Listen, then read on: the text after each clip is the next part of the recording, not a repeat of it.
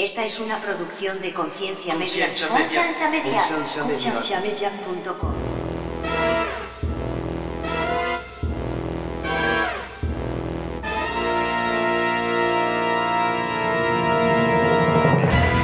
Porque yo siempre veo que Andrés, digamos, toma el, el podcast para tirarle a la iglesia, para tirarle a la alabanza, a los pastores. Entonces yo le decía, ¿cómo usted está liderando la adoración y a la misma vez usted está siendo la persona que no cree en lo que usted está predicando o en lo que usted está ejecutando, ¿me entiende? Muchas cosas que usted dice en contra de los pastores, en contra de la iglesia, o sea, yo lo veo así, yo digo, o sea, ¿por qué todo usted no se va a su iglesia si tanto le caen mal todas las cosas que hacen los pastores? Bienvenidos al programa de Conciencia, un programa que tiene como meta crear conversación y promover la autoeducación en las personas, enfocándose en preguntas y temas que por años han sido ignorados y vetados, y trayendo opiniones educadas y respuestas modernas a ideas tradicionales y pasadas de tiempo. Conciencia es una organización centrada en la existencia de Dios y en la necesidad de que las personas tengan las herramientas necesarias para poder defender aquello en que ellos creen.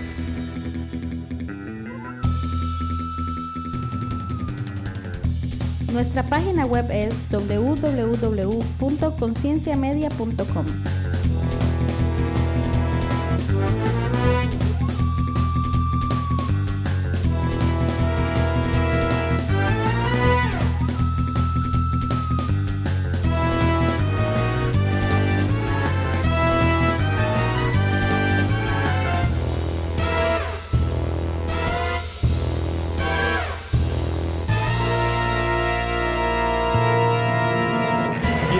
una vez más al podcast de Conciencia. Mi nombre es Andrés Yo soy Frank Joya.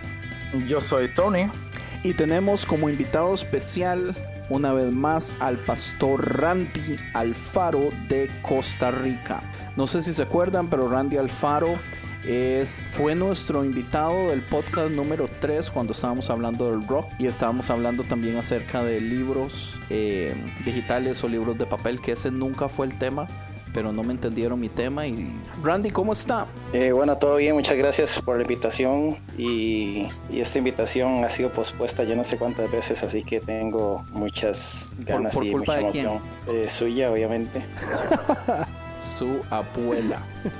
Mae, Eh, yo me y acuerdo- no, muchas gracias. Yo me acuerdo de ir a comer a la casa de la abuelita de Randy. Mae, hacía una, una olla de carne. Oh, ¿Pero qué es eso de olla, de, olla carne? olla de carne es, pues es una, una, es una sopa, un caldo de res. Solo que en Costa Rica se le llama olla de carne. Ok, es una sopa de res regular entonces. Correcto. Ok. Eh, Randy, díganos usted, en vez de yo decir ni madre, ¿por qué quería venir usted al podcast? Eh, bueno, primero porque, bueno, la invitación usted me la había hecho hace, hace varias semanas, ¿verdad? O meses, yo no sé. Casi, Pero, casi, casi eh, años. Sí, pero eh, yo escucho los podcasts y, y un día estuvieron hablando de, de los milagros y de, y de la adoración. Entre otras cosas. eh, sí, entre otras cosas, ¿verdad? Y entonces eh, yo un día le, le di como mi feedback a usted de, de lo que sentía, ¿verdad? Mientras estaba escuchando el podcast y, y de cosas que yo sentía que usted decía, porque... Específicamente yo, pero no le dé tanta vuelta al, no le dé tanta vuelta al asunto, o sea, explíquelo, diga, man, Dígalo, Andrés. dígalo directo. No importa, dígalo directo. Sí, Entonces, sin miedo. eh, y, de, y también eh, porque después surgió una conversación que usted me mandó porque tenía una raíz de amargura de que por qué yo le, de que por qué yo le había dicho lo que le había dicho acerca de su canción eh, por los siglos se llama eh, ¿verdad? Entonces eh, usted como que estuvo varios días sin poder dormir y me y después me dejó me dejó caer una bomba atómica en un audio de WhatsApp eh, diciéndome lo que sentía entonces yo le dije bueno hagámoslo un podcast y No, no, oiga, para que quede claro. Yo a las personas más cercanas cuando hago la canción, les mando la canción y la mayoría de personas me dan feedback. La única persona que no me dio feedback fue usted. Usted no me dijo absolutamente nada de la canción. Entonces sí, yo sufrí un poco porque lo respeto y lo amo como amigo. Pero después de la nada, pues yo le dije, May, ¿usted, ¿usted por qué nunca me dijo nada de la canción? Y lo que me dijo no me lo esperaba. Entonces, pues podemos hablar de eso también. Ok, sí. ¿qué, qué fue lo que, que le había dicho? Pues dígame usted, Porque yo, digamos, yo la canción se la mandé a las personas para escuchar un feedback con respecto a qué les parecía, eh, digamos, la producción, cómo había salido, qué creían que había que cambiar y cosas así. Entonces, pues eso era lo que yo esperaba. Así como, "Mm, está bien, la batería aquí está muy duro, esto aquí está allá, o no sé. Bueno, no, lo que yo me acuerdo haberle dicho fue que, como les digo, yo siempre escucho los podcasts, ¿verdad? Eh, y, cuando estaba hablando de la oración, y yo me acuerdo que este es el líder de alabanza de su iglesia y, todo eso, eh, pero yo le decía que había como algunas cosas que yo sentía que no habían congruencia con su vida y con lo que usted cantaba, digamos, en, en, en las canciones, ¿verdad? Entonces, eh, Randy, Randy lo que dijo fue esto. Randy dijo, es como imagínese que la persona que se viste de Barney y hace el show para los niños es en realidad un violador de niños. Ese fue el Se lo juro. Ese Man, fue el eso- ejemplo que dio. Ah, man, eso es horrible, man. Bueno, pero, o sea, puede ser que suene feo, digamos, ahorita porque Andrés lo dice en ese contexto, pero yo lo estaba diciendo muy serio. Porque yo siempre veo que Andrés, digamos, toma el, el- podcast para tirarle a la iglesia, para tirarle a la alabanza, para tirarle a, los pastores.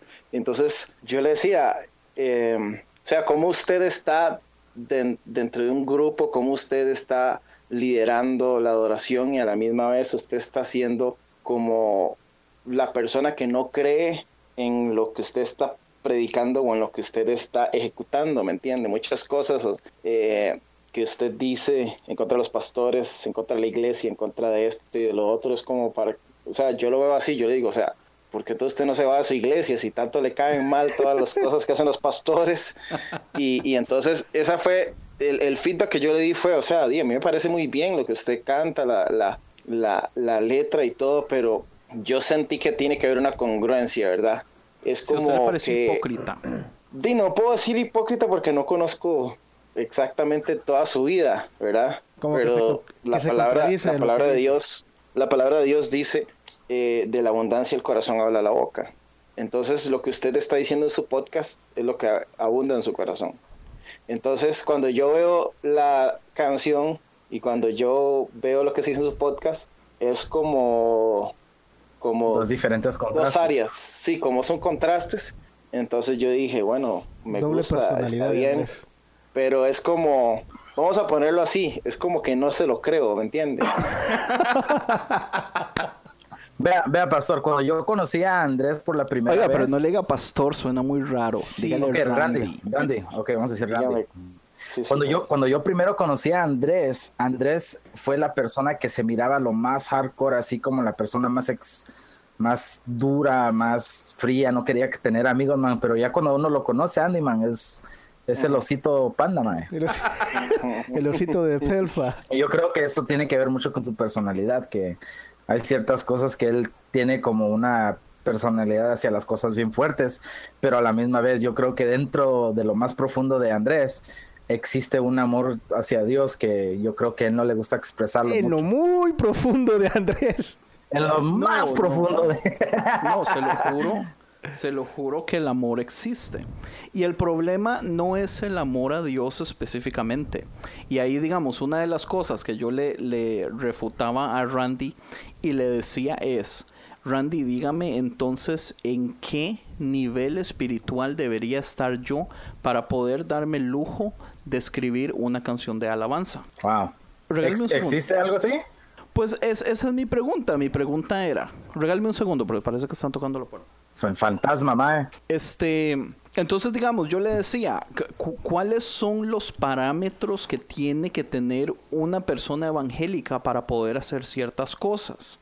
Entonces, digamos, yo tengo que tener tantos días, digamos, de ayuno por semana o tantas horas de ayuno por semana para yo entonces yo poder escribir una canción de alabanza?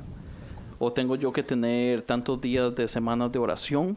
Man, man, yo no creo nada de eso porque la primera persona que se me viene a la mente es el rey David, man. Era el- la persona que dicen que era un hombre que, que ¿cómo se dice? It was a man after God's own heart. Era conforme al corazón de Dios. Ah, conforme al corazón. Pero man, el, el man era un idiota. Así unas Sí, estupideces. era un idiota. Sí, pero era un idiota, o sea, así como todas las personas, men, Que o sí, sea, nadie exacto, es perfecto. exacto. Pero él era un Exacto. adorador. Te- Exacto. ¿Sabes cuántos salmos de los salmos de la Biblia escribió él? Pues casi todo, ¿no? La mayoría, no sé cuántos, pero sí, Sí. fueron varios. Sí. Y a Andrés le tocó nomás escribir una. Oh, y, y me costó porque... Una, o sea, ya no va a hacer nada más. Francisco es testigo de que yo he intentado muchas veces y no me salen. Y eso fue lo más cercano que pude hacer a una. Lo más Pero- cercano a una. Sí. No, pero entonces digamos, eh, eh, tal vez esa es mi pregunta. O sea, está bien que usted tiene el derecho de no creérsela, pero digamos, ¿qué le garantiza a usted que todos los artistas cristianos que hacen canciones cristianas, todos son unos santos porque usted no sabe la vida personal de las personas? Porque yo siento que algo de que lo, lo que nosotros hacemos es tratar de ser un poquito transparentes. O sea, yo digo lo que pienso, yo digo lo que opino. O sea, yo no creo que un Marco Barrientos nunca vendría a decir como, uy, esta canción me salió tan cristiana, yo no, eh, casi ni me la creo. O hasta me sentí mal escribiéndola, ¿entiende? Pero ¿quién quita que están pensando esas cosas? O ¿quién quita que en la casa andan diciendo malas palabras? O cosas, cosas que se suponen que generalmente son malas, pero, pero en realidad no. O sea, digamos, ¿quién pone los niveles de ese tipo de cosas? Sí, eh, bueno, yo creo que, que, evidentemente nadie como ser humano puede poner, eh, yo se lo decía a usted en el audio, o sea, nadie tiene un espiritualómetro para saber qué tan espiritual soy yo eh, y qué tan espiritual es otra persona, pero eh, yo creo que la vida es, es un conjunto de pasiones y un conjunto de, de, de cosas que realmente si uno lo hace, uno lo hace porque tiene eh, esa seguridad de que lo que usted está haciendo o está yendo, eh, por eso es algo que, que usted eh, ama, que usted le dedica tiempo y todo eso. Y yo respeto, digamos, esa parte, ¿verdad? Yo no puedo juzgarle de que, de que, "Ey, o sea, cualquiera puede hacer música, literalmente cualquiera agarra una computadora y, y hace música, ¿verdad? Yo no, yo no juzgo eso, ¿verdad? Oh, no, Lo que no- pasa no es que-. Se necesita cierto nivel de talento. ya te tocó, ya te tocó la llaguita, men. Ok, ok. Y, y que quede claro que no estoy diciendo que, que, que digamos que, us- que, que usted no tiene talento porque cualquiera puede hacer una canción, ¿verdad? No, no estoy diciendo eso. Está- A lo, lo que que voy te está es- a lo que es que voy tú es- eres un cualquiera. A lo que voy es, Eso es a sabía. esto, ¿verdad? A lo que a lo que yo es a esto. Nadie, nadie puede juzgar que una persona puede hacer una canción. Lo que yo siento es esto. Cuando usted cuando usted habla en los podcasts, eh, yo siento que yo siento que usted está dentro de un sistema que es el sistema eh, del cristianismo el sistema de la iglesia, en el cual usted critica y usted no cree, pero a la misma vez eh, le gusta como hacer cosas para, para, como para el mismo sistema, no sé si me entiende, ¿verdad? Entonces ahí es donde yo le, ahí es como donde yo le reclamé, porque yo lo escucho, digamos, siempre hablar de los grupos de adoración y, y esto y lo otro, y Joel Austin y, y los pastores y que la iglesia, y entonces realmente a donde yo iba con mi punto es, o sea, ¿por qué, eh, digamos, la plataforma de conciencia se, se usa para, para atacar eh, muchas veces la iglesia, pero usted está dentro de ella misma y, y esas canciones eh, que usted hace las hace para Dios, pero no concuerdan con lo que usted también dice en el, en el, en el podcast, ¿me entiendes? Lo que yo hablaba era todo de una congruencia, ¿verdad?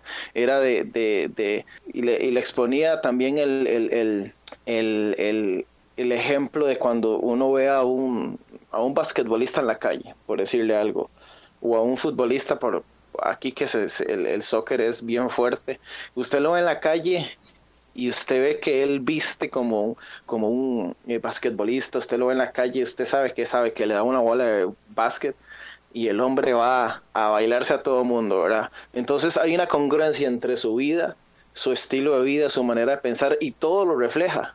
¿Me entiende? por todo lo que hace. viste se refiere, por cómo se le No solamente por cómo viste, no solo por cómo Las viste. costumbres. Sí, por lo que entonces hace. es, es, es todo, es, es, un, es un cúmulo de un montón de cosas que se unen y hacen su vida, ¿me entiende?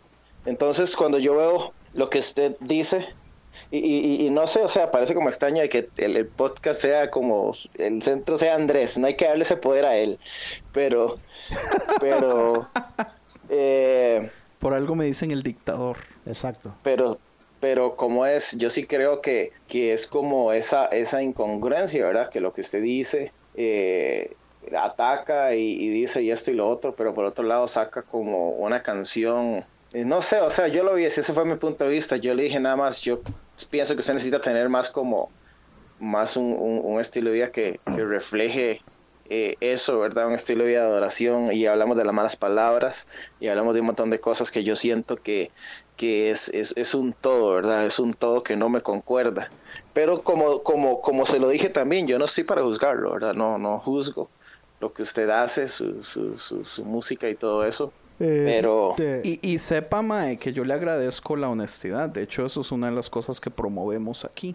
Es decir, las cosas como son, dejarnos de, de varas, como tú de dices. varas, de estupideces. Sí.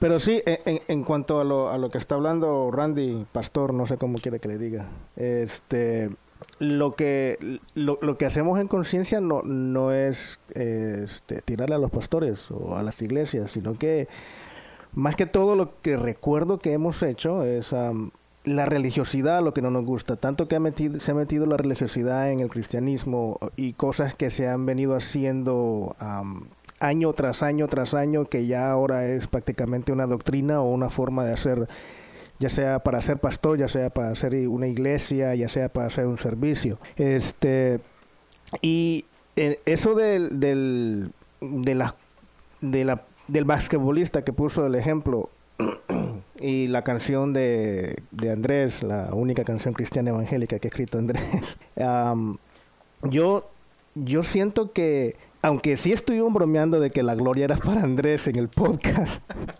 la verdad, o sea, la gloria, la- yo, yo siento que la gloria, la gloria era para Dios. Eh, independientemente si para él cree que decir una mala palabra no sea malo o hacer algo y hablar en contra de esta persona no sea malo, porque yo podemos estarlo viendo con los ojos humanos y esto podemos a- a- agarrar un ejemplo de David. David dice la Biblia, como dijo Tony, dijo Tony, eh, era un hombre conforme al corazón de Dios. Pero él hacía unas estupideces y, y- hacía barbaridades de cosas. Que muchas cosas ni, ni sabemos que se hacían porque no están ni, ni escritas. Pero si viene Natán, y así, o sea, con los ojos humanos, y, y ve a, a David después de que le dio la, la profecía de que iba a morir su hijo, y que ve que Dios está con él, o sea, él, él podría pensar, no, eso es pura casualidad, porque, o sea, él es un asesino, él, él se aprovechó del poder, él hizo esto, porque mató al, ¿cómo es que se llamaba? Urias, ¿no? Ujú. Entonces, No tengo ni la menor idea. ni sabes de qué, está- de qué estoy hablando. Pero si nosotros vemos así con los ojos naturales, porque nosotros no podemos ver ni, ni, ni de la forma que ve Dios, ni el corazón. Entonces Dios sí conoce el corazón de cada uno. Y este, yo sé que Andrés es un desgraciado, pero Dios lo ve de otra forma. No, o sea, yo pienso, yo puedo ver eso, que yo puedo estar viendo que Andrés es un hipócrita porque sí hace esto, pero posiblemente, a lo mejor, hay un, allá bien en el fondo Dios lo está viendo de otra manera, porque posiblemente Dios le dio la inspiración.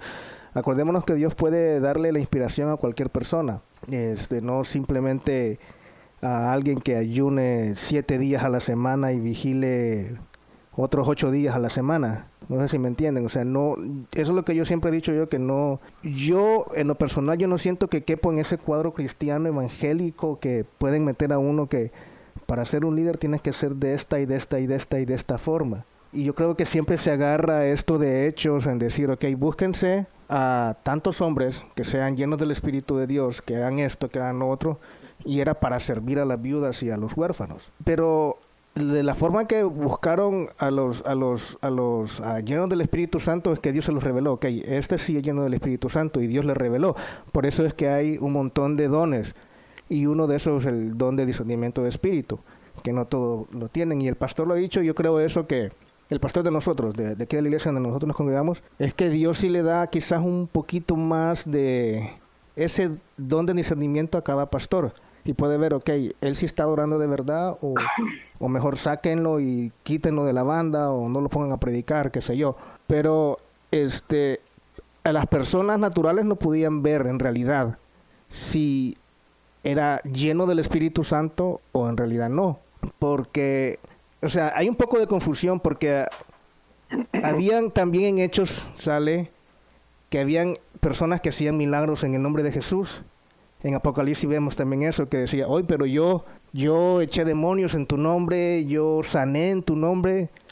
Y este Jesús decía ahí, pero eh, a ti no te conozco. So, es un poquito complicado todo esto de, de, ver en realidad con los ojos de Dios cómo es cada, cada persona. Ahora bien, sí criticamos lo que, lo que es la religiosidad, ¿no? Porque no nos gustan muchas cosas. Bueno, a mí no me parecen muchas cosas, a Andrés no le parecen otras cosas, a Tony no le parecen otras cosas. Y al juntarlas todas es que se hace un solo prácticamente Se hace un revoltijo. Se construye conciencia. Se construye conciencia. Pues algo, algo que yo no quería hacer era como defender mi cristianidad, pero yo siento que no lo tengo que hacer. Pero sí algo que yo quiero como que quede claro a todas las personas es que por muchísimo tiempo se ha estado poniendo como que existe un cierto tipo de estándar y si usted no llega a ese estándar usted no se merece servir a Dios y yo en eso yo no creo. Sí, yo me recuerdo cuando yo estaba pequeño que para, para dar clase en escuela dominical o para tocar en, en- en el Ministerio de Alabanza, tenías que ser bautizado, para empezar. Tenías que estar bien con Dios. ¿Cómo miraban eso? No sé. Tenías que ser un hombre de oración. Es un montón de cosas que tenías que, si no, no. Y, amigos. te, y te metían en la cabeza que si tomabas la Santa Cena y no estabas bien con Dios, Uy, Era sí, un gran pecado. Era lo peor.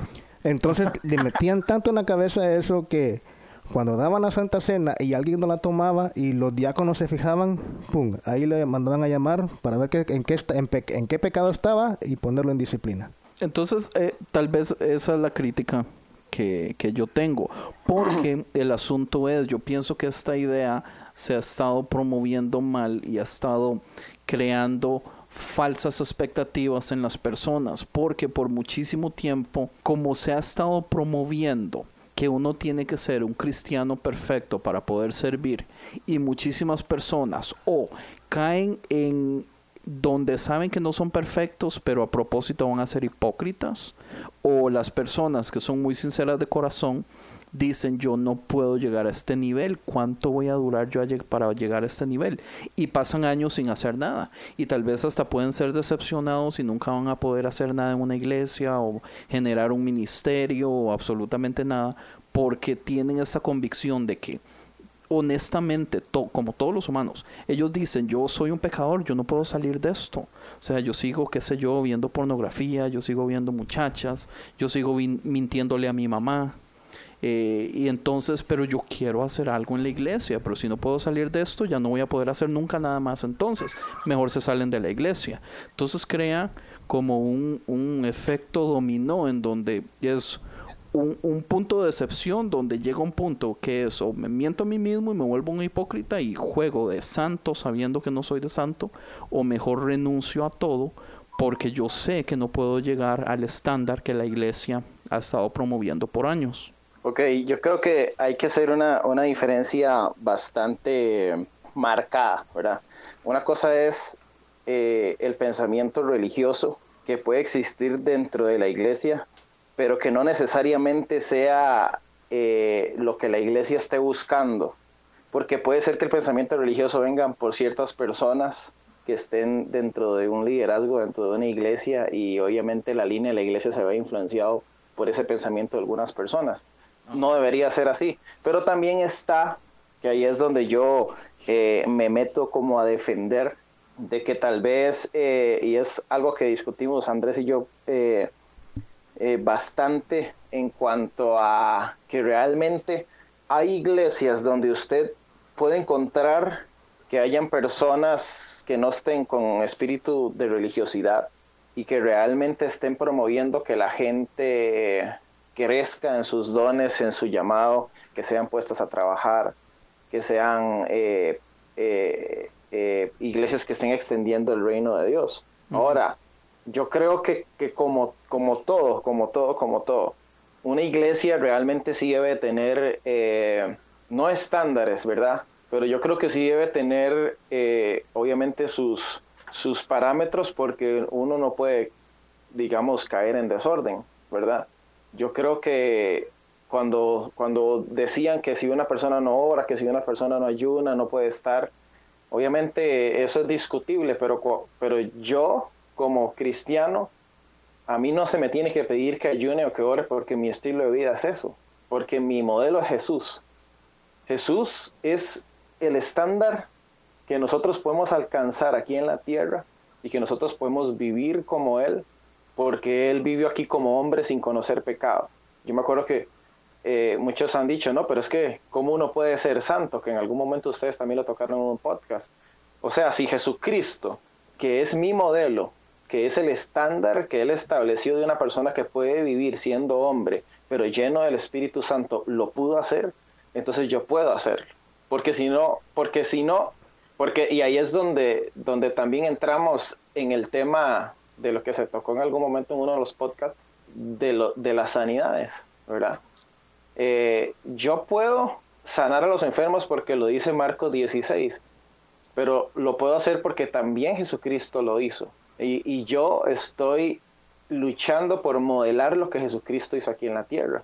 La palabra decía, Jesús decía, yo hago lo que vi al Padre hacer, yo digo lo que oí al Padre decir, yo no puedo hacer nada por mí mismo, yo lo hago porque, porque vi al Padre hacerlo. Entonces, eh, si a mí me dijeran, bueno, en algún grupo de alabanza tiene que haber estándares, sí tienen que haber estándares, claro que sí.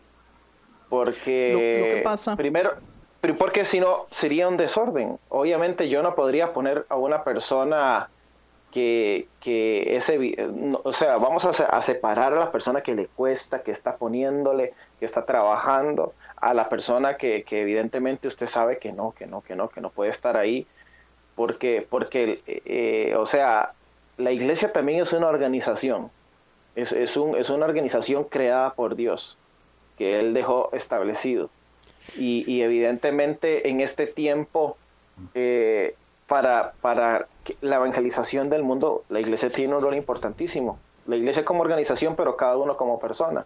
Entonces, uh -huh. es necesario que si la persona que venga de afuera encuentre que haya un liderazgo capaz que modele, es eso, modele el, estilo de vida de Cristo, eh, no solamente en una tarima, sino o en un púlpito o en un, ¿verdad? Una plataforma, sino que sea que, tenga esa congruencia, que ese es, el, mi punto, la congruencia de la persona que, que, se ve, que se ve que estuvo con el Padre, que se ve que ha estado, como cuando, como cuando la mujer eh, de, de, que estaba en el estanque, eh, le, Jesús le dijo, ve y llama a tu esposo.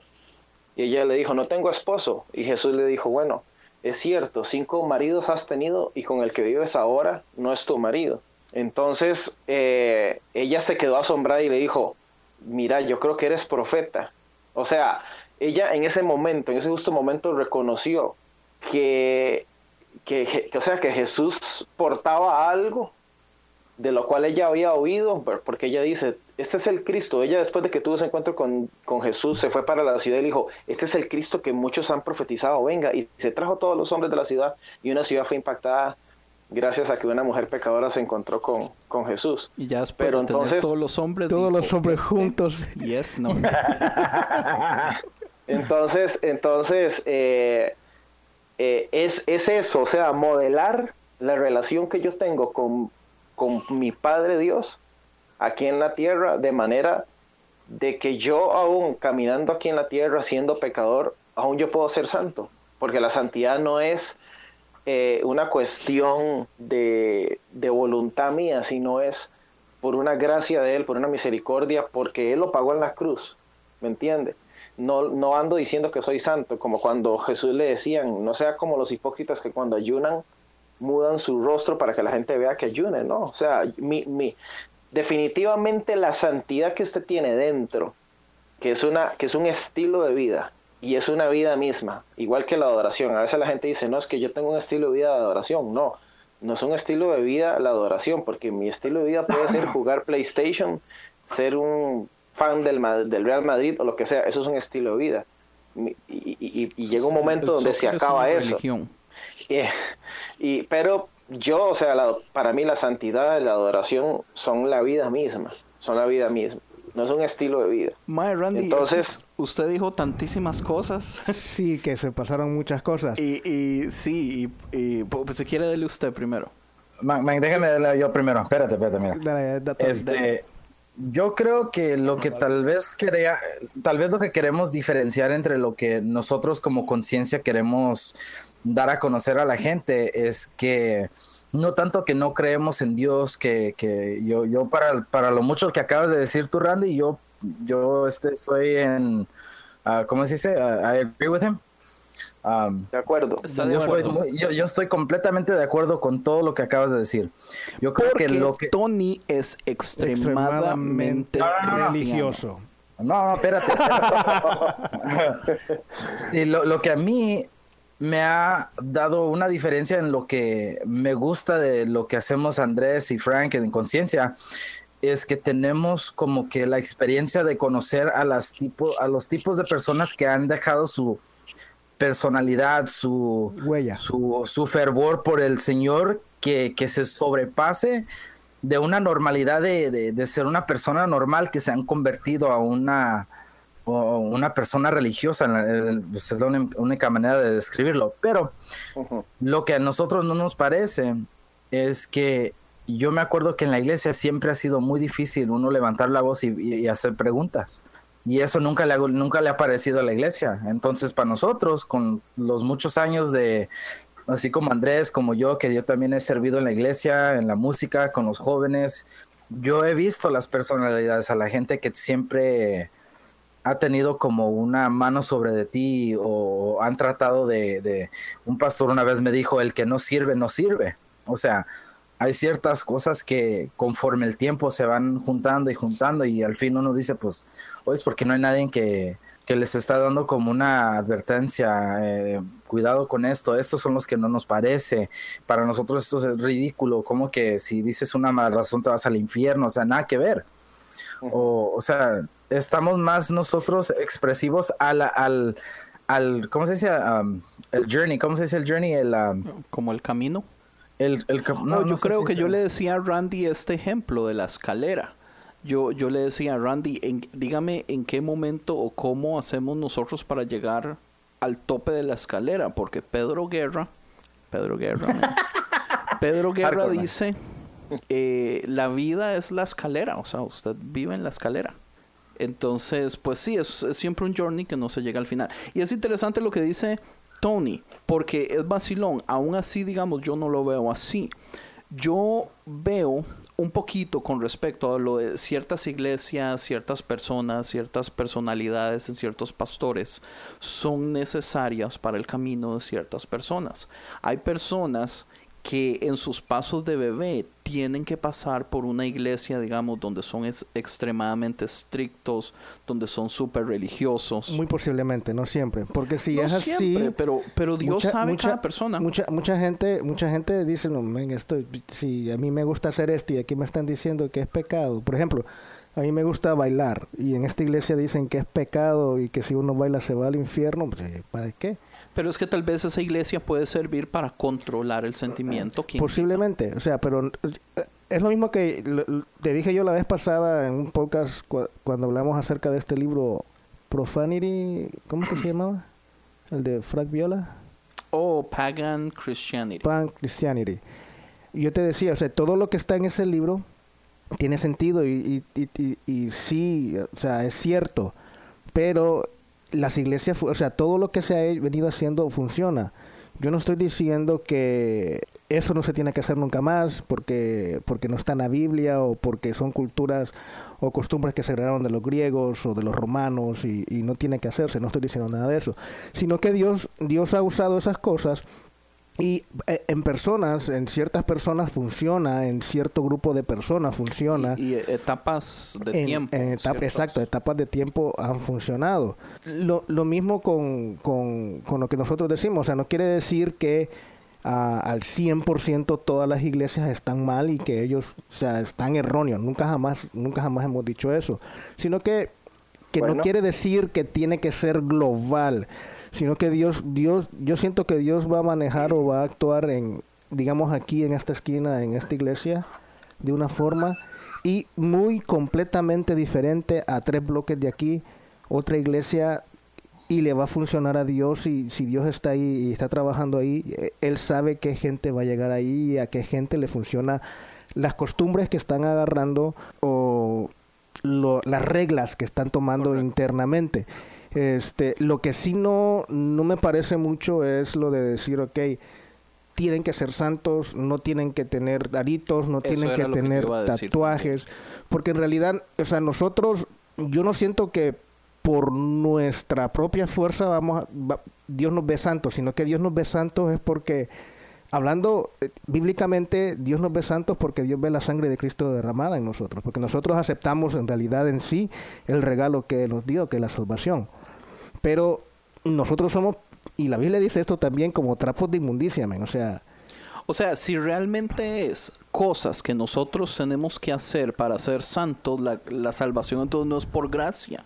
Entonces la salvación se la gana la persona que se esfuerce más, que haga menos cosas, que se controle mejor. Y volvemos a lo mismo. O sea, pero se están eso, poniendo sí, eso no quiere decir que la persona que busca a Dios no quiere decir que, que no lo que, haga- que que agarre que agarre algo algo extra por decir así o que o que Dios vea el sacrificio que está haciendo esa persona.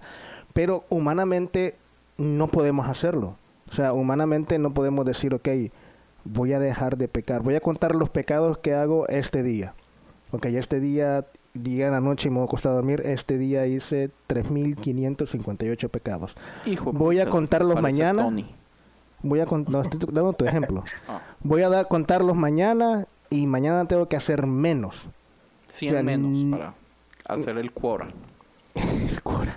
Entonces no no se puede ser así, o sea, uno y uno nunca va a dejar y esto es lo que dice el pastor de nosotros también, o sea, las ganas de pecar nunca se le van a quitar a uno, ya sea mentir, ya sea sea lo que sea que estemos que estemos ah, como humanos, o sea, estamos en la carne, men, o sea, Y, aquí es otra cosa que yo quería decir, que sí hay estándares, pero los estándares, digamos, que yo acepto son estándares basados de la Biblia. Porque entonces ya ese es el problema. El problema es, este estándar es una está- está- preferencia. ¿estás hablando tú propiamente de estándares que tú aceptas? Es, sí, es- estoy dando como por ejemplo, porque Oh, Randy decía que él sabe que estándares tienen que existir para que no haya, ¿cuál fue la palabra que usted dijo, Mae? No me acuerdo.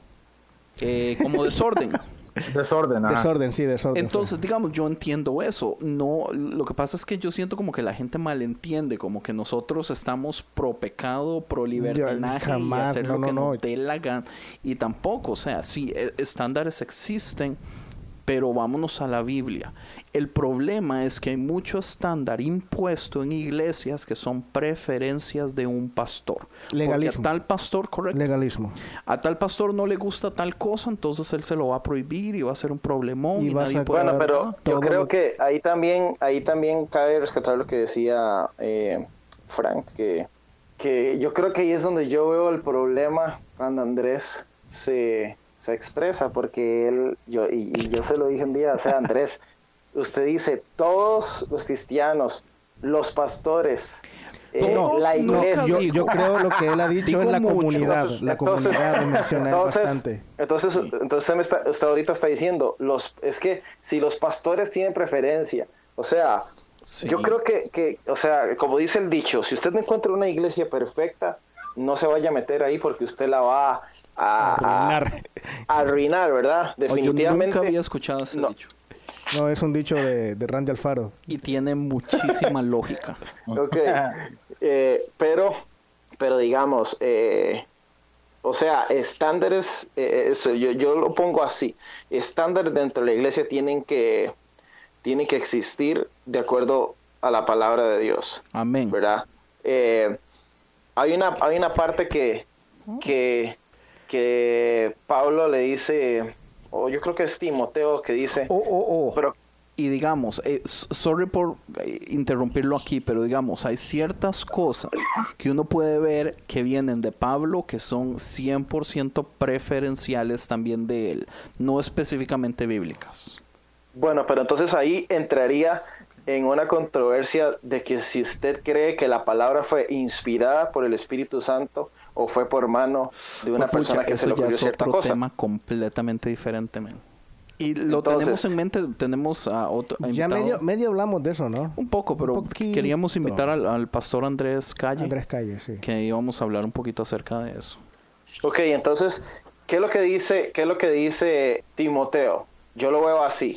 Dice, procura presentarte delante de Dios como un siervo aprobado.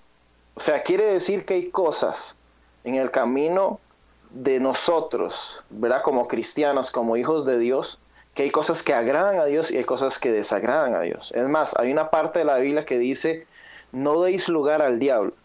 O sea, quiere decir que usted y yo, en condición como cristianos, y eso responde tal vez un poco a la pregunta que hacía, o, un comentario que hacía Frank, realmente uno sí puede hacer cosas para dejar de pecar, porque uno puede quitarle lugar al diablo, porque la palabra dice, ni deis lugar al diablo. O sea, usted y yo como personas podemos darle lugar a él. Y si hay lugar para él, hay influencia para que usted y yo caminemos de acuerdo a lo que, de acuerdo al lugar de influencia que usted le esté dando a él. No sé si me explico. Sí, Sí. muy claro. O sea, hay cosas, hay cosas que, que, que como, eh, y yo creo que es un poquito ahí como la controversia, eh, que es la supergracia, ¿verdad? Todos podemos pecar y somos salvos. Al final, eh, Cristo murió por todos los pecadores y Él nos ve con ojos de amor, que eso tiene su verdad, pero realmente la palabra también dice, o sea, no, no, eh, dice, eh, Dios no puede ser burlado. Nosotros no podemos burlar a Dios. Exacto. Entonces, entonces eh, si hay, hay cosas que nosotros podemos hacer para dejar de pecar, sí, sí las podemos hacer. Sí las podemos hacer porque si nosotros nos estamos acercando al Padre, nos estamos convirtiendo y nos estamos asemejando más a Él. Es como cuando, y es algo que se lo dije a Andrés, cuando Pedro, eh, Jesús iba a ser crucificado, la gente le dijo, tú estabas con el maestro, él decía, no, no estuve con él. Eh, por otro lado le dijeron, tú estabas con el maestro, no, no estuve con él. La tercera vez le dijeron, tú eras uno de ellos. Y él le dijo, no, yo no estuve con él, no le conozco. Y él le dice, sí, porque tu forma de hablar te delata. Entonces, realmente es como cuando le dicen a uno, deje de andar con, con las malas juntas, se le pega, o, o- o el, o el mismo dicho popular, el que Dime con lobos anda, Aullar el que anda con... Ajá, exactamente. Entonces, sí se puede dejar, sí se puede eh, de- eh, pecar menos. Porque yo, si yo le digo a ustedes, les hago una pregunta, ¿ustedes pecan este año 2017 más que el año 2016? Yo esperaría que cada uno dijera que no, porque se han acercado más al Padre. La Pero vida del también uno cristiano... no puede generalizar eso. Porque, porque uno podría irse hasta la cima y se lo juro, no voy a decir todos los pastores porque no es cierto. Pero le aseguro que hay mucho pastor. o- ¿Cómo me lo asegura? Cinco en todo el mundo que posiblemente están pecando más. No, en eh, serio. eh, la, la cosa, la cosa en cuanto a, lo que estaba hablando Randy es que am, lo que ya añadir yo. Sí, Pablo le dice a Timoteo, ok, mira, procura presentarte ante Dios ah, prácticamente perfecto. man. Para que quede claro, eso es po- por esta razón es que yo tengo a Francisco en el podcast. ¿Por qué? Porque todo lo que de respuesta bíblicamente que yo no puedo responder. Pero no te pregunté yo si es que decías tú lo de la Biblia, porque decía, ¿cuándo No, lees no, la obvio, Biblia? Siempre es que digo yo. Pero, este, sí, no- uno puede decir, ok, como decía Andrés, ah, ok, a mí me gusta la pornografía, a mí me gusta... Güey, Tú, dijiste eso. Tú dijiste eso. no dije eso. Tú dijiste eso. Hijo de pucha, Frank. Tú dijiste eso. Ok, si yo quisiera dejar, o sea, si Andrés quisiera dejar de ver pornografía, él, él- él podría intentarlo y con ayuda de Dios, ok, parar eso. Pero no quiere decir que va a dejar de pecar. Este, Sí, no. Otra cosa es que muy posiblemente para Andrés sea pecado hacer una cosa, pero para mí no. Y posiblemente para mí sí sea pecado hacer algo, pero para Andrés no. Y no estoy hablando de en cuanto a la mente de Andrés o en cuanto a la mente mía, sino que estoy hablando en cuanto a, a- al permiso de Dios. Y este, el ejemplo del, del, del tatú de Andrés, o sea, dice Andrés, dice él, que le pidió permiso a Dios para poder cierto. hacérselo. Yo hablando con un compañero, con un compañero, eh, hay, hay varios, varias gente que dice que es pecado y que eso es del diablo y todo eso. Y es aceptable para que, que para ellos piensen eso y que no se quieran hacer un tatú. No estoy diciendo vayan a tatuarse, no estoy diciendo el, el tatú es del, el del diablo. Pero con un compañero en, en el trabajo hablando, o sea, él no puede ni tan siquiera tomar un sorbo de cerveza porque él siente que está pecando rotundamente y que se va a ir al infierno. Yo lo jodo, lo molesto y todo, pero yo entiendo eso y, y- yo es aceptable porque Dios le ha prohibido eso a él quizás por su por su vida que tuvo y le he dicho, ok, si tomas, sí, para ti es pecado, pero para mí no es pecado tomarme una cerveza, para mí no es pecado decir, ok, me voy a ir con unos compañeros y voy a ir a, a un happy hour, por decir algo, porque yo no siento que estoy pecando contra Dios, pero, y así, muchas cosas. Y- Pedro y- y yo decía creo, eso. que Francisco podría pecar en tratar de meterle la idea a ese amigo de que no es pecado. Exacto. Pero del mismo modo, entonces también, ¿por qué no pecan las personas que joden y joden, joden a los otros? O sea, ¿por qué de un lado sí y del otro no? O sea, el, punto es que uno nunca, o sea, yo, yo estoy de acuerdo que, sea, hay que alejarnos del diablo, acercarnos a Dios, pero realmente somos humanos y, y, y cuando yo dije que nunca vamos a dejar de tener ganas de pecar, o sea, es hasta que nos muramos, porque, o sea, vamos a ser glorificados y vamos a tener otro cuerpo y un montón de Estamos cosas. adentro de una carne. Exacto. Este, ¿qué es lo que iba a decir? Ah. ¿Podría yo intervenir un poquitito? Dale, sigue. Mira, deja, déjate explico algo que a mí se me ha hecho súper impactante en mi vida. Oh, espérame, Eh, espérame, que ya me acordé lo que iba a decir, que era Ah, una, ok, una- dale, una- una dale. cosa de, una cosa de Pedro. Pedro Dale, esto es pues. lo que hacía, o sea, Pedro hacía doble, ca- doble cara, así como hicieron los, los, los misioneros americanos cuando fueron a, a Pedro era un Latinoamérica. cabroncito, déjeme Un decir. cabrón, no, cabroncito. Cuando fueron los misioneros americanos a Latinoamérica a evangelizar, ellos iban allá y un tema sencillo, bailar. Todas las iglesias en El Salvador, en Guatemala, en Honduras, no sé si en Costa Rica, pero en todo Centroamérica, no sé si México, era pecado rotundamente bailar. Era del diablo. Pero los mismos misioneros se venían de vuelta aquí a la casa y aquí, aquí en América, o sea, para ellos no era pecado. Y es lo mismo que estaba haciendo Pedro. Pedro con los gentiles les decía, ok, coman carne, coman cerdo, o sea, Dios ya lo purificó, no hay problema. Pero les enseñaba la otra cara a los judíos y les decía, sí es cierto, es pecado comer, es pecado esto. Yo lo puedo ver de dos formas. Yo lo puedo ver, ok, eh, está dando una doble cara y para unos es pecado, para otros no. O está tratando de ganarse a los judíos religiosos porque eh, los- la religión judía es diferente al cristianismo. O sea, que estaba tratando de quererse ganar a los judíos y decir, ok, por este lado me les meto. Y a los gentiles también por el otro lado. Exacto. O sea, podemos verlo de las dos formas. Pero lo que quiero decir es que posiblemente para unas personas es pecado hacer algo, pero para otras no. Y en cuanto eh, a las reglas o estándares que se tienen que poner en las iglesias, yo estoy de acuerdo, completamente de acuerdo. O sea, yo Pero- en grupo de alabanza tengo. Pero sí, pero nunca cumples las reglas. Man, Nunca hijo de cumple las reglas. Francisco. Pero, o sea, no, es cierto, eh, ni tú las cumples, men. Me acuerdo que, quiero ver, han, hecho- han habido ayunos generales en la iglesia en el que se ha dicho, ok, el tal domingo se tiene que ayunar. No, yo no salgo equilibrio, yo no salgo equilibrio. Tal y domingo vamos a una ayunar. El siguiente domingo vamos a ayunar. ¿Y qué? Andrés y yo nos íbamos a desayunar antes al, a, a Subway o al McDonald's. Veníamos desayunaditos y todos pensaban que estábamos en ayuno. Es que se me olvidaba. Sí, como líder. Tony, man. ¿qué quería decir? Man, a mí lo que más me ha impactado a veces es ver cómo la gente, eh, bueno, déjalo, empiezo así. A mí, la, a mí me parece, no sé si a Randy le va a parecer este pensamiento, pero yo lo he visto muy cierto en mi vida. A veces es bueno que no la Biblia dice que todo, todo, todo lo que te pasa, ah, ¿cómo se Obra para bien. Obra para bien para el que está en Cristo, ¿verdad? Ahora, ¿quién somos nosotros para tratar de guiar ciertas personas tan estrictamente si tal vez si ellos, por meterse en sus mismos problemas, cuando lleguen al punto donde Dios los va a tocar a, cierta profundidad de, de, plena estupidez de su vida, eso es cuando mucha gente ha salido de, ese, de esos momentos y han salido como unas personas sobre extraordinarias por causa de que ellos andan en su viaje, o sea, han llegado a un punto donde se meten en problemas, llegan a la droga, llegan hasta lo profundo, se meten en cosas y se les prende el foco después. ¿Estás describiendo y a mí y, a mí se me hace que esos tipos de personas está, ¿está describiendo su matrimonio.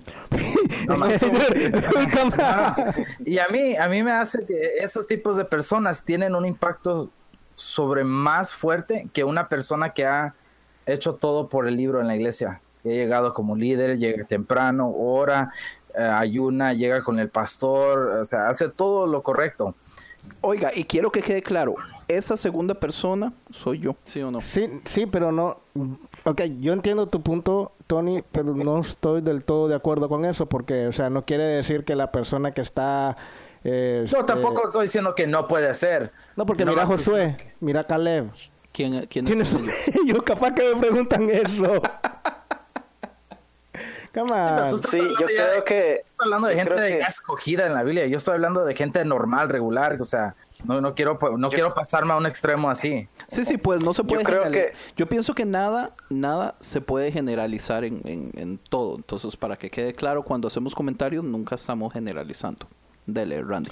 Sí, yo creo que, que, que, que bueno, es bueno hacer esa diferencia de no generalizar eh, porque yo conozco mucha, mucha gente que, que Dios los, los ha tocado muchísimo, los ha levantado sin necesidad de pasar por, por momentos de vicios o por momentos de, de, cosas, de andar, eh, ¿verdad? En pecados muy, muy, muy caídos, ¿verdad? Simplemente la gracia de Dios o una buena familia de, de generaciones de, ministerio lo llevaron a, a eso, ¿verdad? Por eso eh, eh, no, no generalizar, pero yo creo que eh, yo creo que nosotros al, al, al, estar dentro de una revelación de que sabemos de que no es una religión, de que no es verdad una, un, edificio, sino que tenemos la revelación de que Dios es una relación, lo que Él anda buscando son hijos, ¿verdad? Al tener nosotros esa revelación, nosotros podemos hacer una diferencia. Eh, el que, yo siempre escuché esta frase, el que tiene la revelación tiene la llave. El pueblo de Dios, eh, eh, dice la palabra que, que por, por, falta de conocimiento perece, ¿verdad? Nosotros tenemos la, la revelación de que, de que Dios es una relación. Y hay dos pasajes exclusivamente que a mí me tocan muchísimo. Uno es que dice eh, todo aquel que se acerca a Dios tiene que creer que le hay y que Él es galardonador de los que le buscan. Entonces, yo creo que con nosotros como hijos de Dios, eh, realmente el buscarle eh, va a traer galardones a nuestras vidas que se van a convertir en cartas leídas para la gente que pueda ver en nosotros la gracia de Dios. Hay, otra, hay otro que dice, dice como, no voy a parafrasearlo porque no me acuerdo específicamente, pero dice que eh, eh, como amarás a tu Dios o, buscarás a Dios de todo tu corazón y no te olvides de ninguno de sus beneficios. O sea, nosotros como hijos de Dios, nosotros debemos de cargar algo que afuera la gente se sienta atraída por eso que cargamos, ya sea bendiciones, ya sea beneficios de Dios, que nosotros utilicemos para que ellos eh, se conviertan a Dios. al final eso es lo que Dios nos mandó a nosotros, hacer discípulos a toda la nación. Entonces, no se está tratando de una iglesia, no se está tratando de una religión, no se está tratando de un, de un edificio. Nosotros, por eso era lo que yo le decía a Andrés, la, somos una carta leída delante de la gente, somos algo en nosotros tiene que decirle a ellos que nosotros cargamos algo, una revelación, que es un estilo de vida, que es una vida misma, que les hará a ellos tener interés en lo que nosotros portamos, sin religión, sin, sin decirles, eh, ah, no, es que se tiene que llegar hasta tal punto para que Dios lo use, no. Dios es, dice la palabra que no es del que corre, sino del que Dios tenga misericordia. No es el que corre más rápido, no es el que hace mérito, no es por obras para que nadie se gloríe. Pero nosotros, y volviendo básicamente a lo que dije ahora al puro principio, nosotros al estar en la presencia de Dios, algo del Padre se nos tiene que pegar. Yo lo veo todo el tiempo en mi hija. Eh, mi hija muchas veces nos ha dado, a, mi hija tiene cinco años, ella nos ha dado palabra de Dios a mi esposa y a mí, ya tiene cinco años. Entonces, a nosotros siempre se nos, se nos ha dicho como, bueno, los niños en la escuelita dominical para que los padres se concentren y después al, ya cuando termina el culto ya se los traen con el dibujito en la mano y no, o sea, ellos no tienen un, como lo dice un pastor que se llama eh, Bill Johnson, se llama el pastor, ellos no tienen un, Espíritu Santo Junior, ellos tienen el mismo Espíritu Santo que como dice Romanos 8, el mismo Espíritu que levantó a Jesús de los muertos es el que mora en nuestras vidas. Pues mi hijo, mi hijo no le gusta orar para nada. De tal palo, tal astilla. A, mí me gusta orar. Ah, o sea, yo no es que sea bueno para orar, pero yo oro bastante, solo que es mi tipo de oración. Solo que, solo que no se le nota. Ok. Eh, no, mentiras. No, no, mentiras. a lo que yo oí es esto, a lo que yo oí es esto. Eh, eh, algo, se le, algo se nos tiene que pegar a nosotros de la presencia de Dios. Cuando muchas veces, muchas veces nosotros hemos estado en reuniones y tal vez con esto podemos darle paso a, a lo que son los milagros donde muchas veces nosotros, eh, yo he llamado a mi hija para que ella ore por, por una persona que está enferma, porque ellos tienen una, una fe que no ha sido, que no ha sido manoseada, no ha sido manipulada. Es más, yo escuché una vez un pastor que dijo, una, una persona me pedía oración, oración, oración muchas veces por sanidad, muchas veces, y, nada, que se, nada que se sanaba. Hasta que yo le dije, ¿sabe qué? Vaya, busque un niño para que ore por usted. Y en ese preciso momento eh, fue que la persona se sanó. Entonces, yo creo que es así. Nosotros no, no, andamos promoviendo, yo no ando promoviendo la santidad. Yo vivo la santidad por estar en la presencia de Dios. Yo no ando promoviendo la adoración. Mi estilo de vida y mi vida entera es adoración porque yo pasé tiempo con el Padre. Es inevitable que una persona que haya pasado con el Padre no le adore porque le conoce. Así era Jesús. Era inevitable que Jesús no hiciera las obras del Padre aquí en la tierra porque pasó en la presencia de Él. Eso es lo mismo que nosotros tenemos que replicar aquí en la tierra. Nada nos está pidiendo Dios. Yo creo, si quiere. Exacto. Este, yo no, perdón, yo no estoy en contra de nada. Estoy, estoy, eh, como dije, o todo lo que dijo es cierto. O sea, en cuanto a que nosotros somos una carta leída para la gente, es cierto. El problema es que por generación tras generación y años, años y montón de tiempo, han encerrado que los cristianos tienen que ser de esta forma. Y este y mm, siempre queremos ver, y no estoy criticando nada, ¿ok? Queremos ver que Jesús era un, una persona que andaba con las manos así, caminando y que... Eh, en, forma de oración. sí, en forma de oración y, y, y no era así, o sea, Ah, como dijo Andrés una vez, o sea, era un desgraciado que, o sea, le decía las cosas en la cara a cualquier persona. Y no estoy insultando a nadie. No creo. Sí dijiste eso. sí lo dijiste. A ese punto no sé si alguna vez. Porque en una ocasión, o sea, en una ocasión, o sea, se hace la referencia, ok, dice, ok, men, les mandé a, a Juan, a un profeta, y les dije, o sea, que no tomaba vino, que era prácticamente un santo y se miraba que era un santo y que, que o sea, no hacían nada malo, literalmente, por decir algo. Y no lo aceptaron. Ah, viene Jesús que anda con, no es que anda con prostitutas, sino que aceptaba a todo el mundo, prostitutas, a los ladrones, recaudadores de impuestos que eran unos estafadores, a mujeriegos, a, a de todo, y tampoco lo aceptan porque no es así. No quieren, no quieren, o sea, en realidad no querían aceptar. Lo que quiero decir es que yo tengo costumbres, o sea, hago ciertas cosas que para los cristianos podría decir, ok, pero eso no es de cristiano. Yo le digo, toma muchísima cerveza. No, tampoco. Muchísima. Tampoco. Y Andrés siempre anda con un fidget spinner. es, es el símbolo de, la- de la Trinidad. ¿De la Trinidad o de los 366? Alguna de las dos. Anyway, pero, o sea, en el trabajo, yo estando en el trabajo, yo, o sea, hablo de la forma que hablo con ellos y, les digo, no, que yo soy cristiano, pero porque eres, crist- o sea, eres cristiano porque según los cristianos no hacen esto, no hacen esto, no hacen esto otro, no dicen esto, pero ¿quién dice que no hacen eso? Y eso ha- yo veo que eso ha impedido que mucha gente no quiera saber nada de lo que es eh, Dios, de lo que es la institución, porque le han puesto el parámetro y el stop, ok, si, si vienes a la iglesia tienes que dejar de tomar, si vienes a la iglesia tienes que dejar de fumar, si vienes a la iglesia tienes que dejar de hacer esto. Porque todo es pecado. sí, Bailar exacto. es pecado, la música Entonces, del mundo es pecado. Yo de esa forma dije que yo soy cristiano, eh, yo toco en una banda en la iglesia, tengo un podcast, y, y- para mí, para mí les digo, esto no es pecado. En el mismo trabajo hay dos compañeros cristianos, pero son de lo más religioso posible, que sí era todo pecado y que si decían una bromita así fea, ellos se ponían serios y se alejaban o no se molestaban.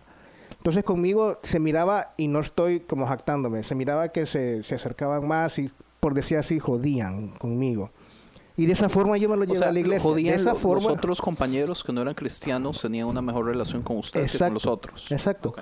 Yo le me preguntaban cosas así de la Biblia.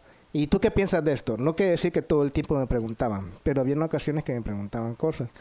Y así fue como yo me empecé a llevar a tres compañeros, uno primero, después dos, después tres, a una iglesia. Claro, no fue aquí porque son filipinos y solo hablan inglés. Me lo llevé a una iglesia cerca del, de donde trabajo, americana, y sí, sí le gustó. Pero porque también vieron este que no fue algo cerrado que decir, ok, mira, tú fumas bastante, tienes que dejar de fumar. Sí, que, que digamos, hasta podríamos decir el ejemplo de la mujer que tenía cinco maridos y estaba con otro. O sea, uno no ve a Jesús atacando directamente el pecado. Jesús lo que está haciendo es mostrándole amor a la A la chavala. persona. Ella dice, ¿quién, es, ¿quién está aquí para juzgarte, si no me equivoco? Ya están No. mezclando dos historias.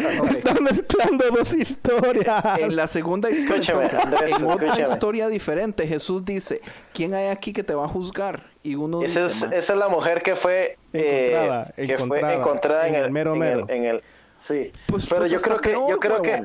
Pero escúcheme, entonces- yo creo pero que espérese, también hay algo Espérese, Randy, espérese.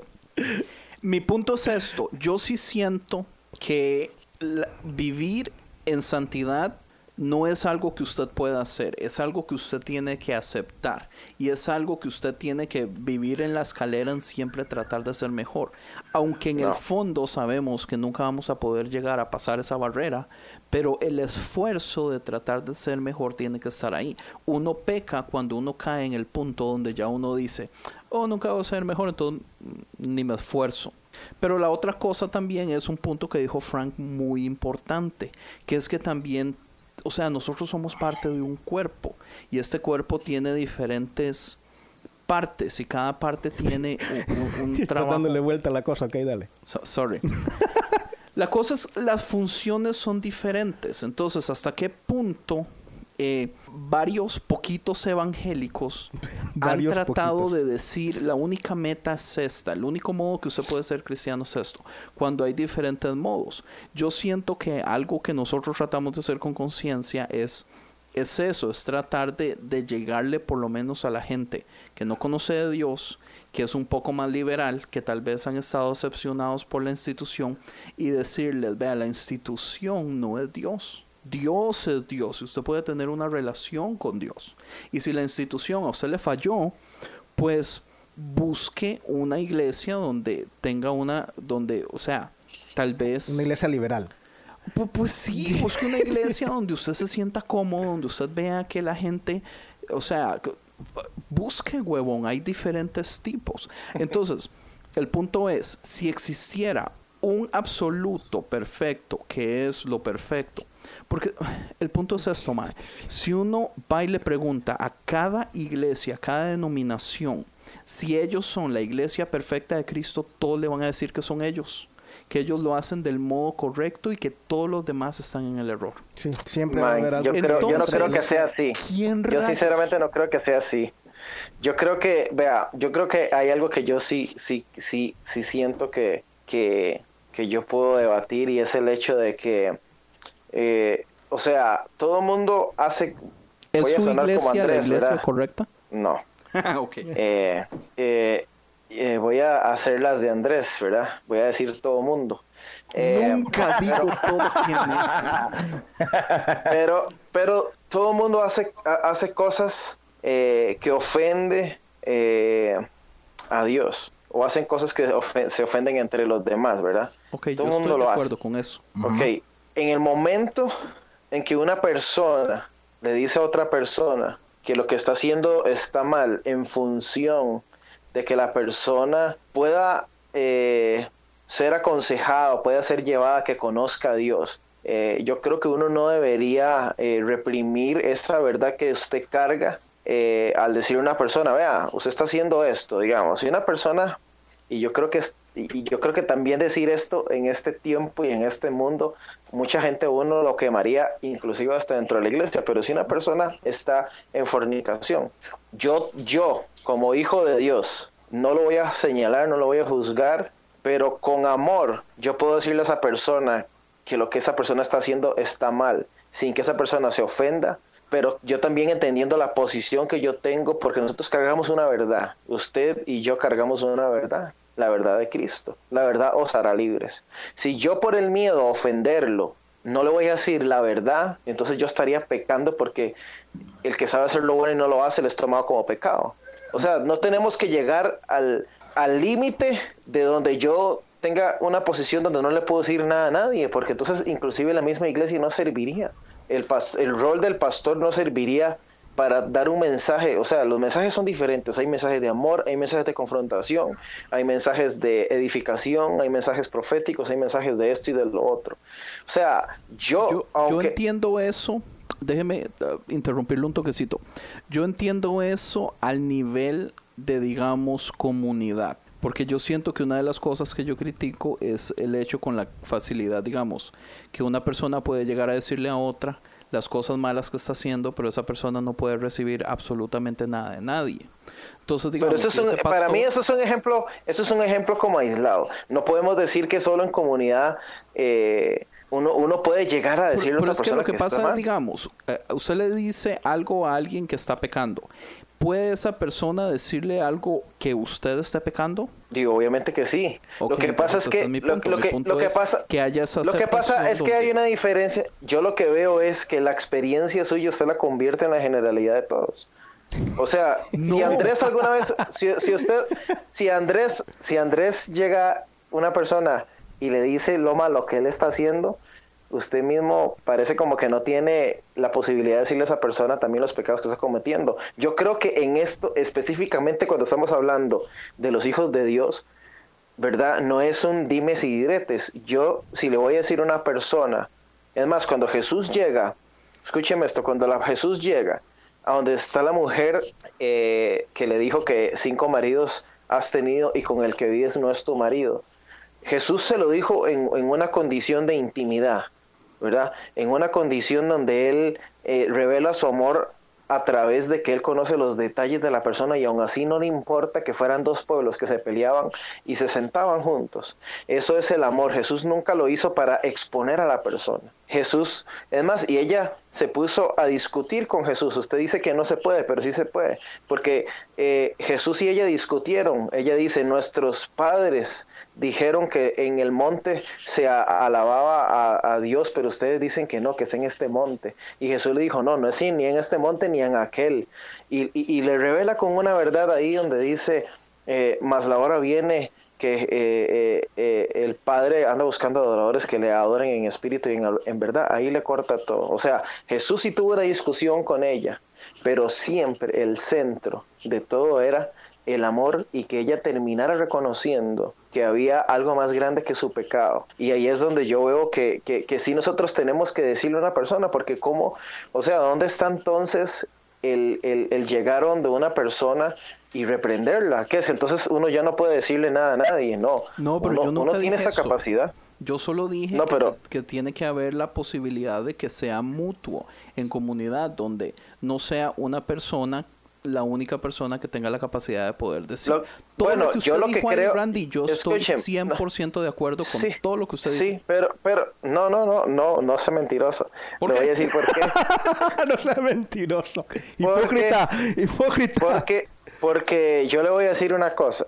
Lo que usted está diciendo en comunidad es que usted está eh, como diciendo de que todos tienen su derecho a la respuesta. Yo lo veo así como de que como de que usted es una persona y no, no, no, no lo estoy juzgando ni nada, pero yo tengo muchos años de conocerlo. Usted es una persona que usted no se puede quedar callada.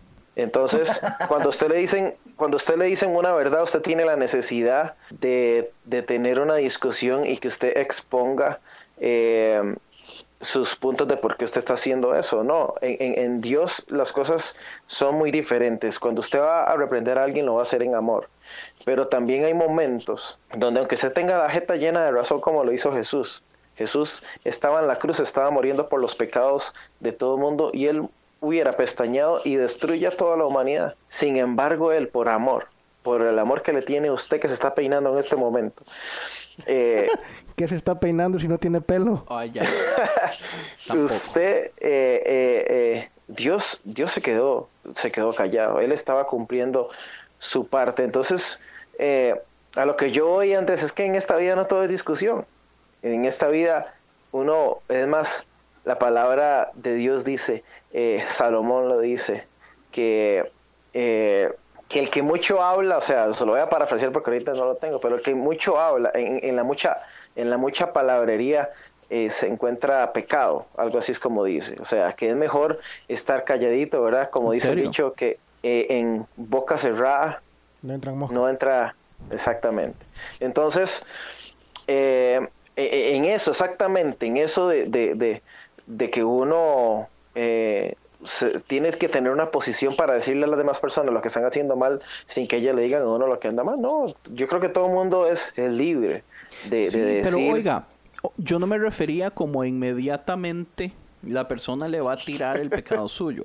A lo que me refiero es la libertad de las personas poder llegar y decirle a un pastor, como pastor, yo estoy viendo esto.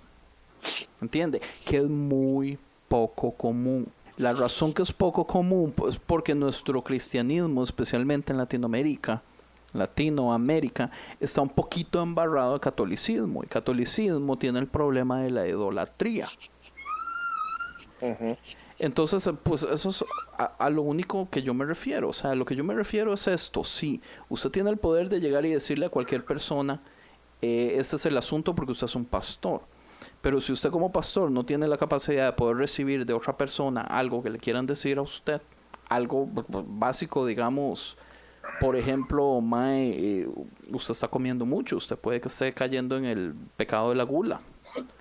qué sé yo, entiende, o sea, pecados hay pecados, no solamente existen los sexuales, son montones. Pero usted sabe, yo creo que eso usted lo dice por la experiencia. Yo creo que, que, o sea, como pastor, yo no creo que haya una barrera si en realidad el, rol de pastor está en el corazón de esa persona, yo no creo que no haya una barrera de que también sea una persona que se deje edificar por el pueblo, o sea, no solamente nuestra fuente es Dios porque, porque no, o sea, es es la comunidad y la palabra misma dice que nosotros somos un cuerpo con diferentes órganos y con diferentes eh, partes y cada uno tiene su función, pero hay un, solo objetivo que es para la edificación y para que eh, nuestra cabeza, que es Cristo, eh, sea glorificada, ¿verdad? Entonces yo creo, yo pienso que usted lo dice por su experiencia, ¿verdad? Yo no sé, porque yo tengo contacto con, con pastores y con gente que yo los veo en una humildad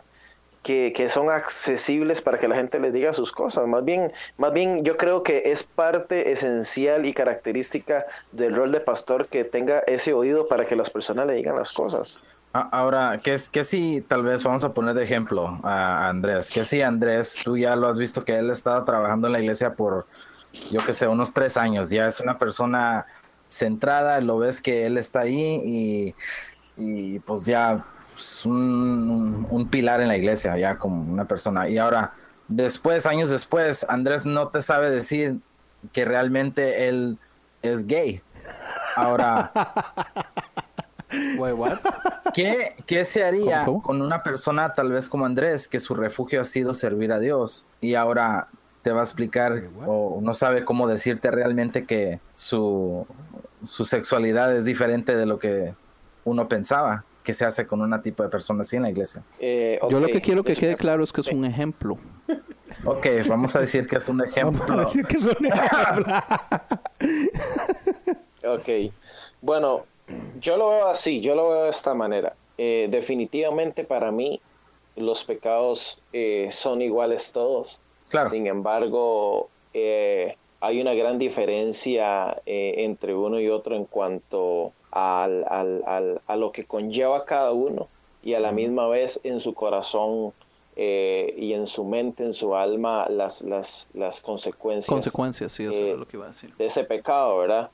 Eh, una persona que, vea, yo lo, yo lo, yo lo, yo lo pondría de este modo.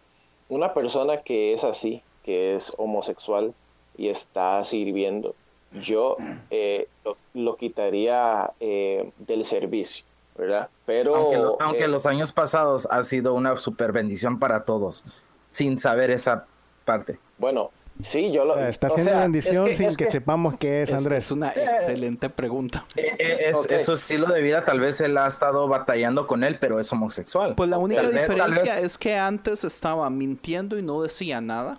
Y ahora está queriendo ser honesto y sacar las cosas a la luz. Oye, Ok, que yo creo que- persona, el mismo cristiano. Sí. eres el la misma yo persona. creo, vea, yo creo que, que, que, que lo que está pasando, o sea, yo el escenario yo lo veo, si, si esa persona me lo está diciendo a mí, yo creo que hay una voluntad de él para una restauración, ¿verdad? Claro. Él no, yo no creo que se acercaría a mí como para, como para ver si, si, si me está probando o no.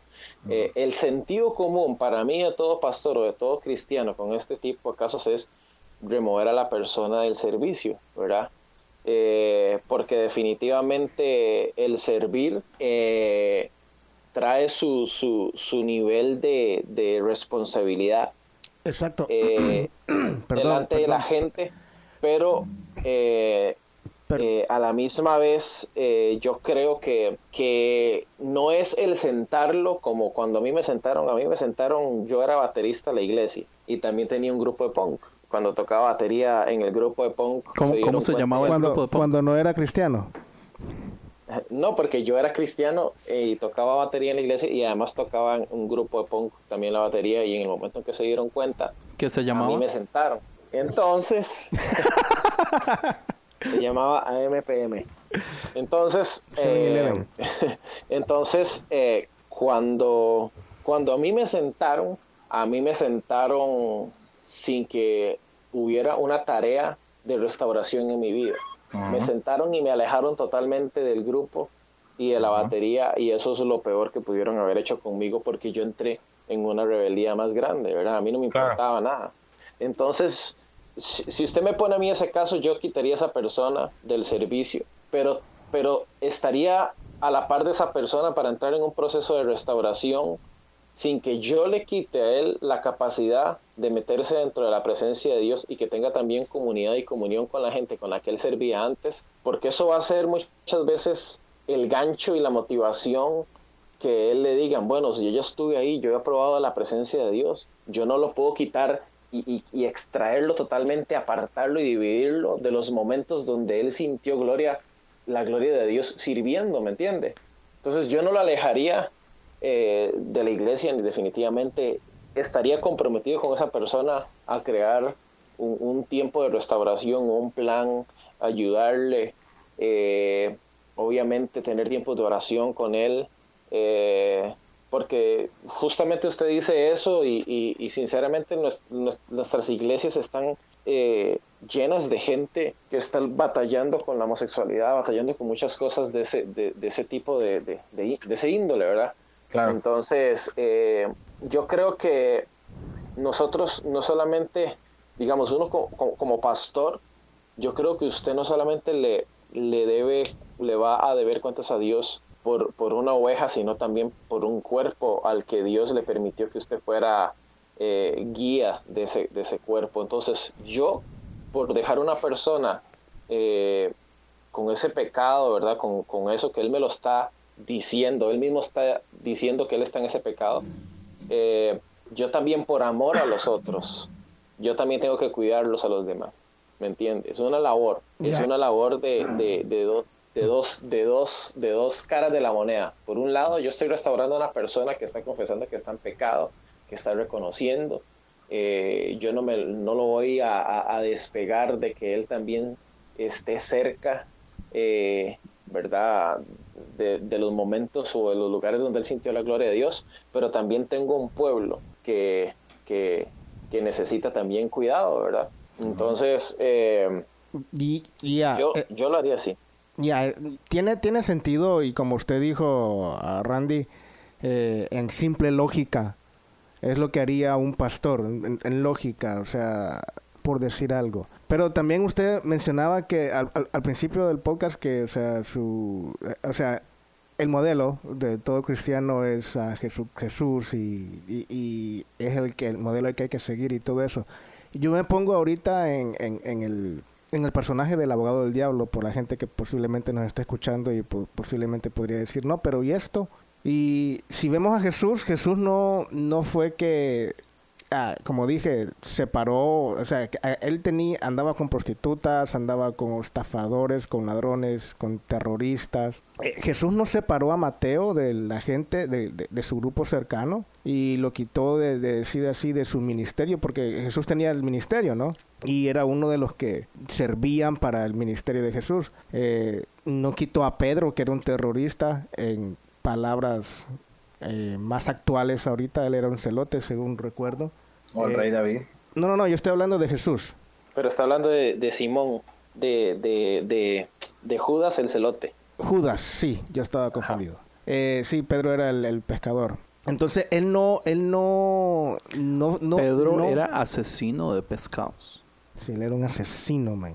Y tú eres un caníbal. Él, no, él, yo no miré, yo no miraba ahí que él separaba a la gente y decía, ok, me puedes seguir, pero atrás de mis 150 discípulos, o sea, atrás de mis 12 cercanos y de los más 150, por favor, para que no vean que ando con este tipo de gente. Sino que eh, él ponía, por decir así, a la gente que, o sea, la peor gente a servir. Eso es una cosa. Ahora, este, pero yo ¿Qué es, qué, ¿Qué es en sí el pecado de un homosexual? Que le guste... Ah, eso iba yo a preguntar. ¿Qué es en sí el pecado de un homosexual? ¿Que, le, que a un hombre le guste otro hombre o en realidad este, cometer el, el acto sexual con ese hombre? Porque una cosa es eh, decir, ok, a Andrés le gusta y Andrés es homosexual, que es, es? El es el ejemplo que hemos puesto. es el ejemplo que Tony puso, no fui yo.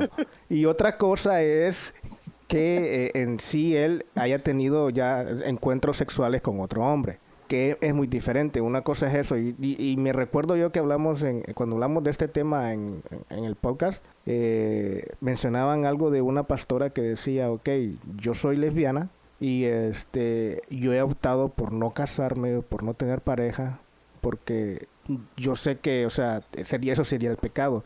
Y ella continuó con su ministerio, pero decía, ok, a mí la, las que me gustan son las mujeres, siendo mujer.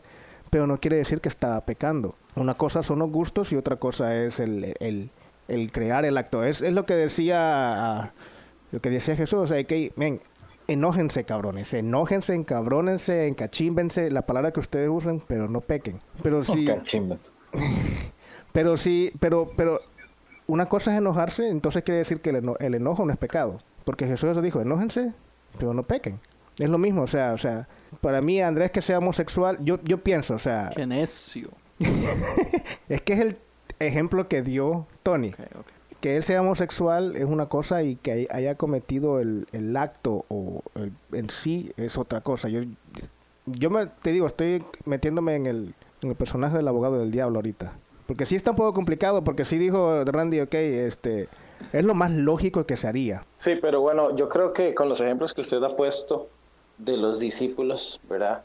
Ellos definitivamente eran pecadores y, pero hay algo muy hermoso que es eh, en el momento que Jesús les hace un llamado y ya el, el, el, la forma en que ellos empiezan a vivir su vida es eh, de una manera diferente, aunque muchas veces Pedro mostró que era una persona que le costaba, ¿verdad? Porque le cortó la oreja, al, al, al No, hombre. sí, todos eran... o sea, eh, Como le cuesta a mucha gente. no negó. La- sí, exactamente, como la- le cuesta a mucha gente. La cuestión Lo que pasa es que yo son, creo que- son, son las cosas que se mencionan en la Biblia. Yo no creo que se mencione todas las cosas que en realidad pasaron. Yo sí pienso que, o sea, Jesús sí era, yo creo, o sea, yo estoy de acuerdo en eso, que era 100% hombre. O sea, tenía todas las debilidades. Pero yo también creo que él tenía, o sea, los dones necesarios para hacer lo que estaba haciendo. O sea, él tenía la fe Yo necesaria. honestamente no creo que uno pueda ver a Entonces- Jesús y decir, yo puedo ser como Jesús y si Jesús no lo hizo, yo no lo voy a hacer. Yo pienso que uno debería ver otro hombre y digamos, tal vez Pablo es uno de los mejores ejemplos. Como, pucha, Pablo está a nivel, yo puedo llegar a ese punto. Men, Pero Pablo Jesús era es Jesús. seria, no jodas. ¿Ah? Pablo era cosa seria. No, sí, pero, pero sigue siendo humano, no sigue siendo 100% Sí, pero Pablo Dios también tenía que ver, o sea, la crianza de él, men. O sea, él era un... Un... Man, un súper inteligente, mano. Pero lo que, lo que, lo, lo que estaba Bueno. diciendo, lo, que- lo que estaba diciendo es, eh, eh, o sea, Ajá. Jesús tenía todos, to- o sea, los dones necesarios para hacer lo que, lo que estaba haciendo.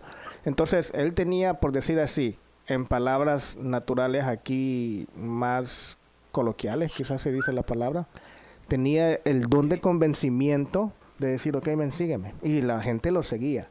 Pero no quería decir que, o sea, el Espíritu Santo sí estaba trabajando en ellos, pero no era que, tra que pum, cambió todo y de un solo. O sea, lo que mencionó Randy, Pedro casi... Pedro quería cortarle la cabeza al soldado, no era... El vato fue que se agachó Pues, y... El ejemplo de Randy fue, Pedro negó a Jesús No, tres él mencionó- años con no. Jesús. Él- tres, años, tres veces el día, de- el, el día que lo fueron a No, crucificar. tres años estuvo con Jesús casi día y noche, con el mismo Jesús, y aún así, aún así tuvo los huevos de negarlo, men. Sí, pero ese era... Sí, pero yo creo era- que, ese yo era- creo esa que era otra cosa. hay, Pero mi hay- punto yo creo que es hay un problema, hay un problema que yo, que yo siento que, que es como recurrente en la conversación. O sea, eh, que, que si, que si digamos, eh, o sea, como que nosotros no somos Dios para no pecar, o que nosotros no somos Jesús para no pecar, o que, o, que los discípulos, a pesar de que estuvieron con él, no dejaron de pecar. Yo, yo pienso que nosotros tenemos que ser como, como ah, nosotros tenemos revelación. Yo creo que hay que partir de si Jesús agarró a la mujer en el, en el, o le trajeron a una mujer en el acto de- del adulterio. Entonces, si Jesús la amó y, y- y le dijo, yo no te condeno, entonces yo voy a pecar porque Jesús no condena a nadie. No, yo creo que nosotros, es más, la palabra dice así, yo creo que el, el centro de la palabra es import- el- el- lo importante. La palabra dice eh, que no nos olvidemos de la santidad porque sin santidad nadie verá a Dios. Eso lo dice la palabra de Dios. Exacto. Quiere decir, quiere decir que de alguna manera, todos nosotros cuatro que estamos aquí, de alguna manera, nosotros podemos alcanzar la santidad aún en este cuerpo. Si dejando de lado que yo no la puedo alcanzar porque soy mi pecador, pero, pero es que Jesús Es era que el yo Hijo creo de que Dios. yo ya la alcancé. Exacto, yo, yo, eso es lo que iba yo, o sea, la santidad. Yo creo que en el momento que yo acepté a Jesús, yo ya soy santo. Ok, sí, exactamente, sí, exactamente. Pero, o sea, yo creo que ahí, ahí, vea, como yo lo dije ahora, nosotros no podemos burlarnos a Dios, ¿verdad? Nosotros no podemos eh, tampoco tapar el sol con un dedo y esa es la congruencia que, que yo eh, ahora hablaba. Digamos, todos los discípulos, ellos, ellos eh, eran personas pecadoras aun cuando seguían a Jesús, pero ellos tenían la revelación de que ellos podían alcanzar. Hay cosas que se alcanzan realmente. Jesús le dijo a uno de los discípulos, porque es, este demonio no puede salir, dijo, no, es que este demonio no sale si no es con ayuno y oración. O sea, hay niveles. Yo, yo creo que la- en toda nuestra vida, aún en el cristianismo, no nos podemos quedar eh, con, con la persona que se encontró con Dios en la secundaria, en el primer año de secundaria, no. Conforme pasan los años y como el cristiano va de gloria en gloria, yo creo que nosotros, aún dentro del, del pueblo de Dios, aún dentro de la dimensión de Dios sobrenatural, hay niveles de todo.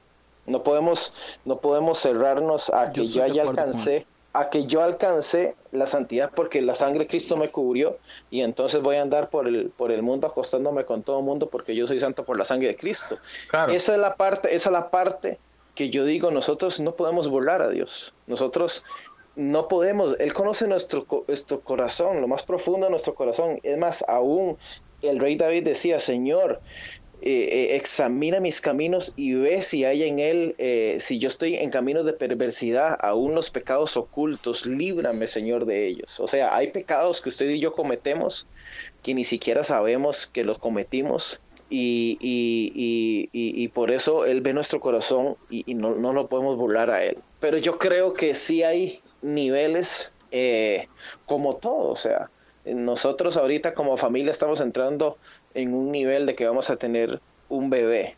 Dentro del próximo mes, nuestra familia se va a hacer más grande. Vamos a entrar en otro nivel, eh, en otro nivel de, de bendición, en otro nivel de, de, revelación, de relación. exactamente, exactamente, exactamente. Entonces, eh, con respecto a lo que decían de, de, la persona que, que, la pastora que dijo que era lesbiana y no sé qué, eh, yo creo que, que, que nosotros tenemos un, un, una, una, un, Espíritu Santo. La palabra dice, Él nos guiará toda verdad. Definitivamente, eh, si esta persona que vino y dijo que era gay y, me está pidiendo consejo o lo que sea, eh, es una persona que está reconociendo. Hay, una, hay, una, hay un reconocimiento en Él que Él sabe que, que, que, que no, que, que, que Dios eh, estableció la palabra, que el hombre y la mujer se unirán y serán una sola carne.